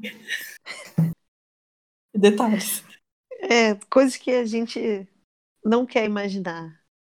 É, enfim, é, eu vi muitas discussões também de pessoas que gostam da história e que estão muito putas que ela tá resumida a, a esse personagem e que acham que vai ser só isso a história dela e que ela não teve autonomia e que preferiam que ela tava, estivesse concordando com o plano do Eren de, de, de matar todo mundo, porque aí ela teria mais autonomia e tal. Aí, tipo, calma, gente, calma. Tipo, a história não apareceu até agora porque ela não era o momento dela aparecer na narrativa. Ela sabia de coisa demais, ela é uma peça importante. Sim. E eu sei que por mais que a gente sinta falta dela e queira que ver o arco de crescimento dela, não era o momento ainda. Agora que ela foi apresentada de novo, pode ser que o apro- se aproveite disso. Se ele não tocar mais no assunto, eu realmente vou achar que é um problema. Mas eu acredito que ele vai tocar. Agora, é muito chato, é muito chato ficar ter, ter isso. Ah, é porque ela demorou um ano para aparecer e quando aparece é só num flashback cortado, sem nenhuma autonomia de nada, só obedecendo não sei o quê. Ah, o Isayama tá estragando a personagem, não sei mais o quê. Eu acho que muitas vezes o fandom em geral, e a gente incluso, é muito ansioso, assim, sabe? Como a história tem é, um Hum. capítulo por mês, a gente fica muito tempo discutindo as mesmas coisas. E aí é, é, E, tipo, parece que, que a gente fica ansioso e não sabe esperar. Cara, calma. Quando a história acabar, tem certas coisas que só podem ser criticadas quando a história acabar. Quando a história acabar, você fala assim, achei o desenvolvimento, sei lá, da, do Eren uma merda. Mas você vai poder falar isso quando acabar. Ou quando o arco daquele personagem se fechar, tipo, quando o personagem morrer, alguma coisa assim. Mas, por exemplo, essa questão da história, personagem, cara, ela acabou de voltar pra história. Tem um capítulo que ela voltou. Não tem como a gente dizer se ela vai ser bem desenvolvida ou não. Pode chegar aqui lá na frente, pode chegar aqui lá na frente, eu concorde e fale assim, nossa, realmente, acho que Sayama aproveitou mal ela e tal. Mas agora eu não posso dizer nada, porque tem um capítulo que ela tá de volta também tem muito atrelado às expectativas que nós, como fãs, criamos. Porque, Sim. Ah, é porque se o Sayama tá escondendo esse personagem há tanto tempo, é porque ele tem que fazer uma coisa mega importante, que ele vai fazer, vai trazer uma coisa bombástica. Tipo, a própria Anne, que quando ela saiu do cristal, ficou naquele negócio lá. é, que o pessoal ficou decepcionado que ela não tava a, a, a lutando, matando todo mundo depois do cristal o próprio Levi, que passou quase um ano sumido, está vivo ou morto, está vivo ou morto, desde então que apareceu não fez porcaria nenhuma, o puto. E é tipo, é muito das expectativas que a gente cria quando o Isayama não deu motivo pra gente criar, sabe? E eu não sei por que, que a gente ainda cria algumas expectativas, porque assim, o Isayama é anticlimático há 11, 11 anos, a obra tem 11 anos, há 11 anos ele é anticlimático. Então, assim, ele não vai fazer um retorno triunfal de nenhum personagem porque ele não fez isso até agora. Assim como ele faz pouquíssimas mortes triunfais, sabe? Então, assim, além de ser, de ser uma expectativa só nossa, é, é uma expectativa que contradiz tudo que o autor costuma fazer. Porque ele, cara, ele não vai fazer isso, ele não vai. Eu, tipo assim, igual a história do Levi, ele não vai fazer o Levi voltar lutando, matando todo mundo, não sei o quê que não, porque isso era muito óbvio e ele raramente faz coisas óbvias nesse sentido, sabe? Não é que, nossa, ele faz muito plot twist, não é isso, mas assim, é, é essa, esse tipo de coisa normalmente ele não faz de forma óbvia. Então, assim, ele não vai trazer nenhum personagem de volta usando. Tipo o Zeke agora. O Zeke é a bola da vez, que tá sumido, né? Cara, porque o Zeke vai ser bem importante agora, porque ele tá é. subindo a não sei quantos capítulos, e então é porque tá prometido que ele vai ser ó, o que vai trazer uma pois curva é. Não vai, talvez ele volte, sei lá, para morrer, sabe? Ele já fez isso milhões de vezes, então assim, eu acho que, como você falou, tem essa questão do fandom criar expectativas, mas eu acho que o fandom também tem que parar para pensar no tipo de obra que ele está acompanhando e que algumas coisas já, já o autor já mostrou que ele faz do jeito dele, que não adianta a gente esperar que seja feito de outra forma. Tipo, eu acho que é você se chatear só por motivo nenhum. É você está você tá arranjando uma preocupação que você podia ter evitado. Isso está me deixando estressado ultimamente, essas, essas discussões, porque aí ficam falando, ah, é porque o Saema não escreve mal, é porque ele desperdiça personagens, é porque isso, é porque aquilo, e não, é porque a gente cria expectativas erradas, do mesmo jeito que o povo ficou reclamando horas e horas, todo dia tem alguém reclamando do Armin porque ele não é o Irving, sendo que foi o povo que presumiu Sim. que ele ia ser um comandante tão bom quanto o Irving. Exatamente. É, é, esse tipo de expectativa que eu não aguento mais. Eu não aguento mais essa tipo discussão. Forças, Natália. Enfim, eu ia falar mais alguma coisa. Assim, da, da história, ela é. Faz muito sentido que ela esteja passando essa situação difícil, porque ela com sangue real nunca foi a, a situação nunca foi ideal para ela ela sempre teve que se conformar que ela tinha que pegar o que ela tinha e fazer o melhor daquilo. Ela tinha que ser a rainha, porque era obrigação dela como pessoa de sangue real, que foi uma coisa imposta a ela, e ela fez, aproveitou aquilo da melhor forma que ela podia. Ela, ela tomou um pouco de autonomia naquilo. E, mas ela sempre teve muito refém a esse negócio dela ter sangue real. E ela continuar refém nisso faz sentido. É, faz sentido que ela vá representar tudo isso, de que as futuras gerações vão estar presas a esse, a esse laço sanguíneo, que a família real também é uma escrava dessa maldição e tudo mais. Faz muito sentido que ela que ela seja esse, esse ponto assim da obra, porque o Zeke não é, convenhamos. Quem, quem vai representar todo esse sofrimento que os edianos passam também é ela. Sim. É, e aí eu espero que, agora que teve as memórias com ela, seja uma desculpa para o Isayama trazer ela de volta com alguma autonomia, algum pensamento dela mesma. Não seja só esses flashbacks partidos. Soltos. Que claramente estão, são só pedaços de uma conversa maior. É, a gente vê essa cena tosca do Eren cortando a perna dele como se fosse uma fatia de bolo e enfiando uma bala no olho. Que, ok. É, é masoquismo total, né? Porque não tinha nenhuma necessidade de ser feito dessa forma. E aí vem uma cena muito curiosa, que ele faz isso, apesar dele fazer esse sofrimento todo, ele tem uma expressão facial, já que a gente falou tanto das expressões faciais, ele fala, eu quero que eles vivam uma vida uma vida longa e feliz. E aí aparece o garotinho, aquele garotinho com um chapeuzinho meio de judeu que aparece quando eles vão conhecer Libério, e aparece. É o refugiado, o garotinho refugiado, na verdade, essa é. cena é nova, aliás, a gente não viu ainda, a gente viu que o Eren assistiu ele apanhando de três caras, né? A gente vai. É uma das coisas que eu pretendo, que eu espero que o Isaima mostre no futuro também. Aparece o Zé, que aparece basicamente todos os personagens da história, né? Levi, Jean, Cone, as crianças e os e todos é os amigos dele do. É o momento que ele descobriu que a Sasha morreu, que ele deu aquela risada que é meio de plano nervoso. de nervoso, que também é uma risada que os japoneses usam também para tipo plano maléfico. Mas, enfim. Claramente aqui a, a expressão dele está alterada nessa página, dá para ver as lágrimas no rosto dele. Sim. Aí tem a discussão de que ele está chorando e está com essa expressão porque ele já tinha visto no futuro que a Sasha ia morrer e está se comprovando realidade o que ele tinha visto, ou porque ele não sabia que a Sasha ia morrer e ele acabou de perder uma amiga e não esperava por isso. Aí tem essa discussão também. Ele tá chorrendo. Não faço é. a menor ideia do, de qual das duas hipóteses, assim. Eu acho que talvez ele tenha visto que a Sasha ia morrer. É, eu tô em dúvida nas duas também.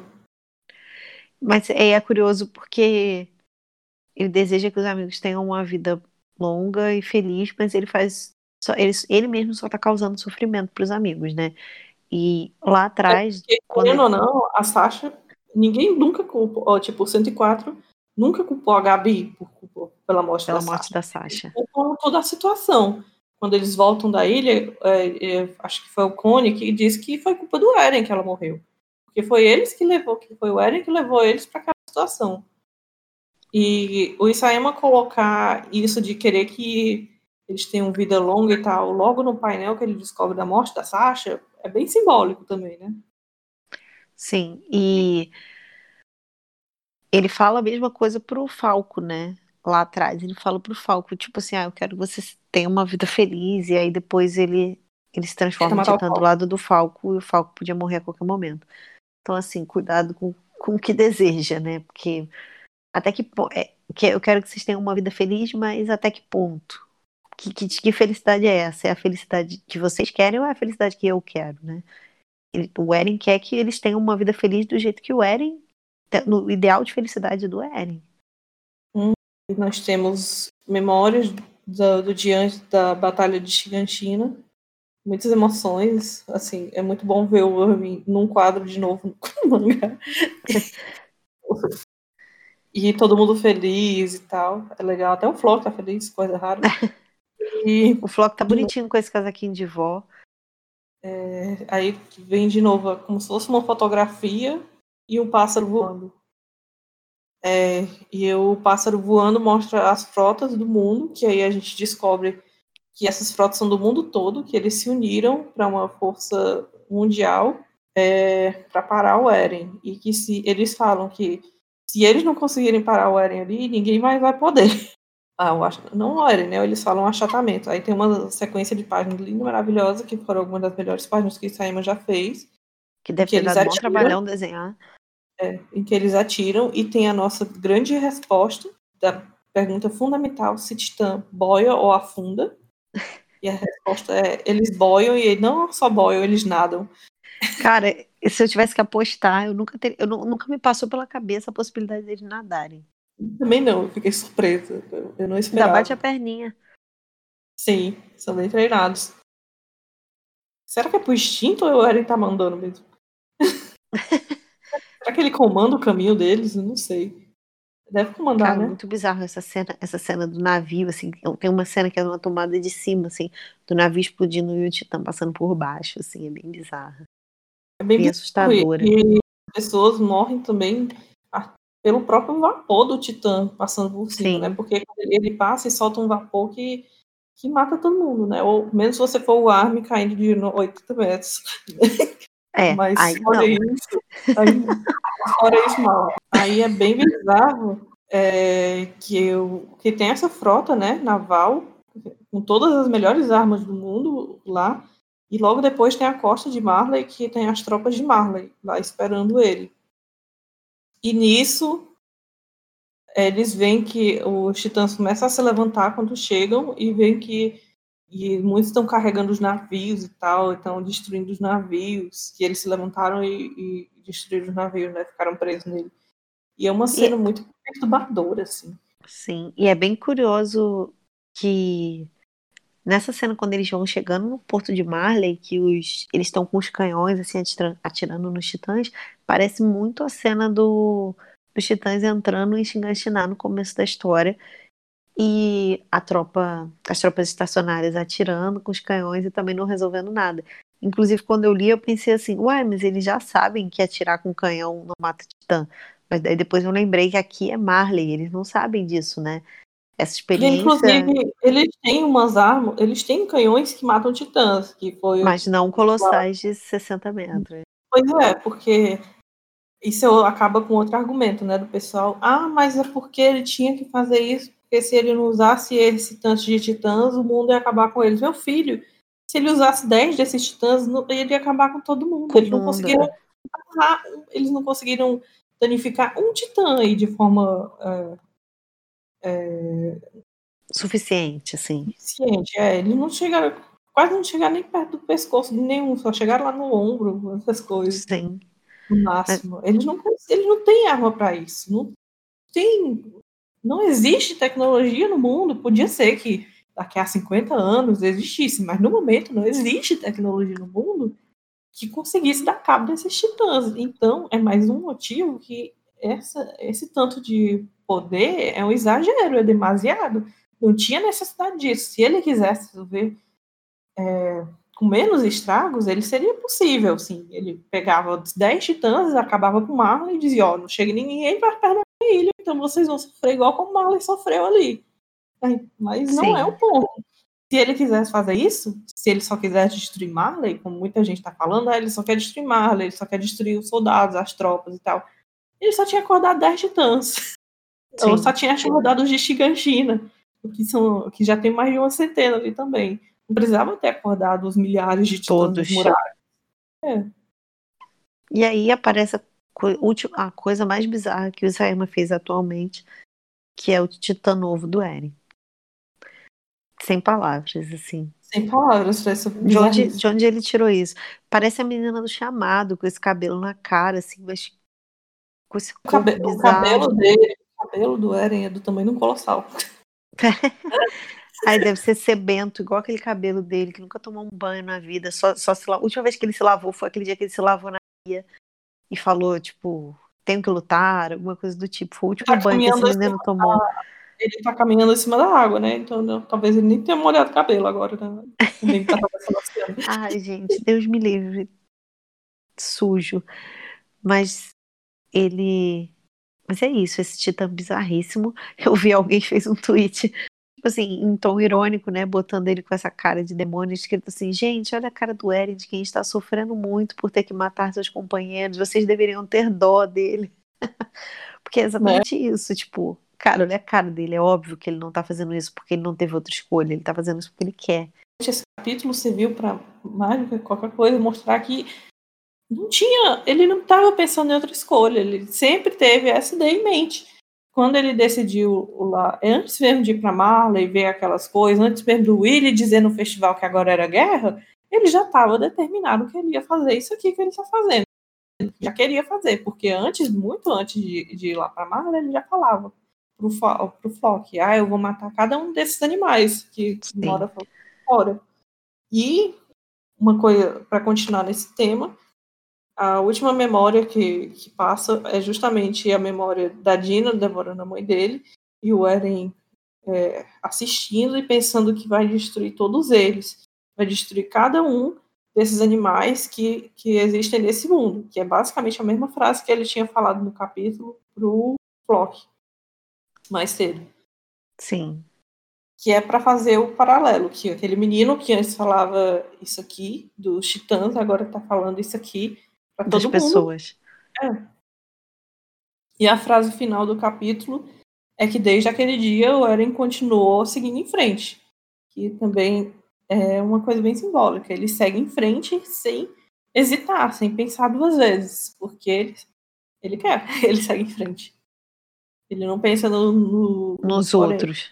No, no, ele não pensa nas outras consequências. Ele só segue seguindo em frente porque ele vê que pensa que essa é a única opção. Dá até pra gente fazer um vídeo análise sobre toda essa questão do, do, seguir em frente e tal, mas dá muito trabalho, então nunca vai acontecer. Mas o que tem essa questão, existe essa questão. E quem falou essa frase para ele foi o Rainer, e o Rainer deve ficar mais amargo ainda por causa disso.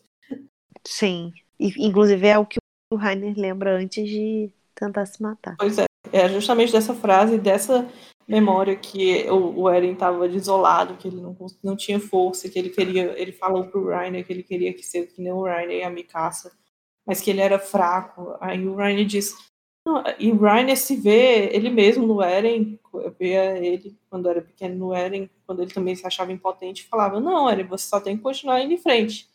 E já naquela cena a gente viu que esse pensamento de ir em frente só acabou com o Rainer, que fez ele cometer aquele monte de coisa que, que fez o, Marcel morrer, fez ele brigar com, com a Anne, uh, confusão lá com o Bertold, fez ele matar tanta. Acabou que ele matou tanta gente que depois ele descobriu que ele é inocente. Quanto mais ele segue em frente, o Rainer, mais ele se quebra.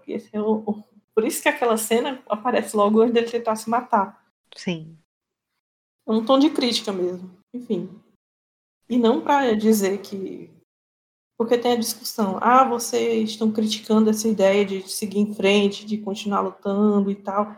É tipo, não é que a gente está criticando essa ideia assim, a gente, por si só, é. a gente está criticando que em algumas situações essa ideia. Você tem que parar. Pode, pode ser calculada, sabe? Tipo, essa motivação de que você tem que buscar por liberdade, que você tem que continuar seguindo em frente, porque parece motivar que você tem que continuar lutando para dar razão à perda dos seus colegas, companheiros que morreram, é, ela é uma ideia muito nobre, muito linda no papel, mas que pode ser muito bem ser desvirtuada, que é o que a gente Sim. vê acontecer na obra.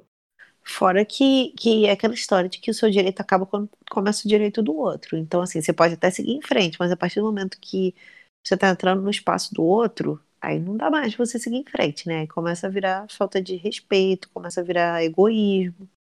Que é uhum. exatamente uhum. o que a gente está vendo. Pois é, e é isso o capítulo. Acho que o podcast está com duas horas de duração. É isso que eu ia falar, tem quase duas horas que a gente está falando. E hoje a gente errou muito pouco, então vai ter pouca edição. É, boa sorte para quem ouviu tudo isso. Muito obrigada a quem ouviu tudo aqui, até aqui. É. E, Forças. E, e o capítulo e agora... 131 vai sair mais cedo. Ele está previsto para sair dia 7 no Japão, dois dias mais cedo. Então, acho que lá pro dia 3, acho que o 4, a gente já deve ter spoiler por aqui. E esse, é, na verdade, é o primeiro capítulo que vai. Ah, não, o capítulo passado foi o primeiro que foi totalmente inédito pro Spotify, mas quando a gente gravou, a gente ainda não sabia que ia pro Spotify. Então, esse é o primeiro que a gente sabe que vai pro Spotify. Agora, já está no Spotify, vocês podem ouvir lá no seguir, porque eu sei que é uma, um, uma plataforma bem melhor de ouvir um, um áudio de duas horas que o YouTube. Sim. E a gente tem colocado vídeo, a gente está colocando vídeos antigos lá também. É, tem... E não só no, no, Spotify, mas vários outros agregadores de podcast também, então, tipo Apple Podcasts e tal, também ele também já está lá. Podem procurar. Isso. E a gente não, não pretende colocar assim muito dos capítulos anteriores, porque assim, ninguém vai parar para ouvir a gente falando por duas horas sobre, sei lá, o capítulo 110. Mas assim, a gente vai colocar alguns episódios especiais, quando a gente conseguia fazer mais episódios especiais. E. Toda semana. É o quê? Toda, toda vida que a gente tem um tempo livre, nós vamos tentar gravar alguma coisa, mas a gente não garante Sim. nada. Porque a gente não tem tempo livre. Mas, mas forças, vai dar tudo certo. É. Então, Então é isso, obrigada. aqui. Obrigada. Até a próxima. Até a próxima. Beijos.